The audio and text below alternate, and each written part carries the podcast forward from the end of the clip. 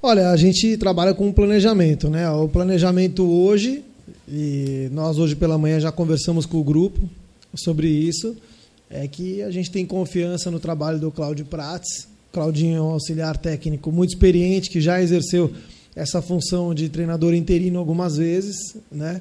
E, e em princípio ele vai comandar o próximo jogo contra o Paraná. É, agora, se alguma coisa diferente acontecer, vai ser um pouco fora do planejamento, que hoje é segunda-feira, nossa viagem está prevista para amanhã, terça-feira, a gente já viaja para o Paraná, então o nosso planejamento realmente é esse. Perfil, é, o que, que você pode, não sei se é possível, mas o que, que pode nos adiantar? A gente sabe que o Guto ele é, tem muito dos elementos, talvez, do, dessa, desse, dessa característica mais de ser um cara experiente, é, envolvido até com algumas práticas já consolidadas e também com o fato novo, com o que se vem fazendo no futebol. Tem um perfil? É, eu acho assim, primeiro, é, a gente tem que salientar aqui que dentro do clube é uma unanimidade é, que a troca de treinador muito frequente não é benéfica ao clube. Né?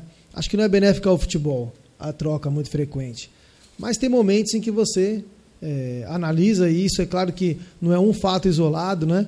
É, mas muitas vezes o acúmulo de algumas situações que acaba gerando um certo desgaste que você precisa é, é oxigenar e trazer né, uma pessoa é, que venha com um olhar diferente, enfim, que possa trazer novas ideias e acrescentar nesse momento, né? É, e o, a nossa, o nosso anseio é que a gente consiga no mercado é, identificar uma pessoa e que a gente trazendo esse treinador ele possa durar bastante tempo no comando do Bahia, né? É, existe muitas vezes no, no futebol aquela história de trazer treinador que é para é, tiro curto, né? É, que se desgasta rápido, mas que extrai tudo dos do jogadores naquele momento e tal. E não é realmente o que a gente pensa. É, nós, inclusive, conversamos com o elenco hoje é, a gente se encontra numa situação difícil nesse início de campeonato, né? É, não podemos deixar o tempo passar mais, é, mas a gente tem que se dedicar, claro, cada um mais do que a gente vem se dedicando. É, e nisso salientamos, inclusive, com os atletas que garra, luta não faltou, por exemplo, no jogo de ontem. Né? Isso é importante deixar claro. É, mas é momento que sempre, é, é, é quando a gente está pressionado, acho que as pessoas, o ser humano naturalmente acaba tirando algo a mais dentro de si, né? ainda mais um grupo vencedor como a gente tem. E a gente tem confiança de que vamos dar a, a volta é, por cima já nessas próximas rodadas. Né? E não vamos trazer um treinador que venha apagar incêndio, não é esse o objetivo. A gente vai trazer com convicção um treinador para dar sequência no nosso trabalho aqui.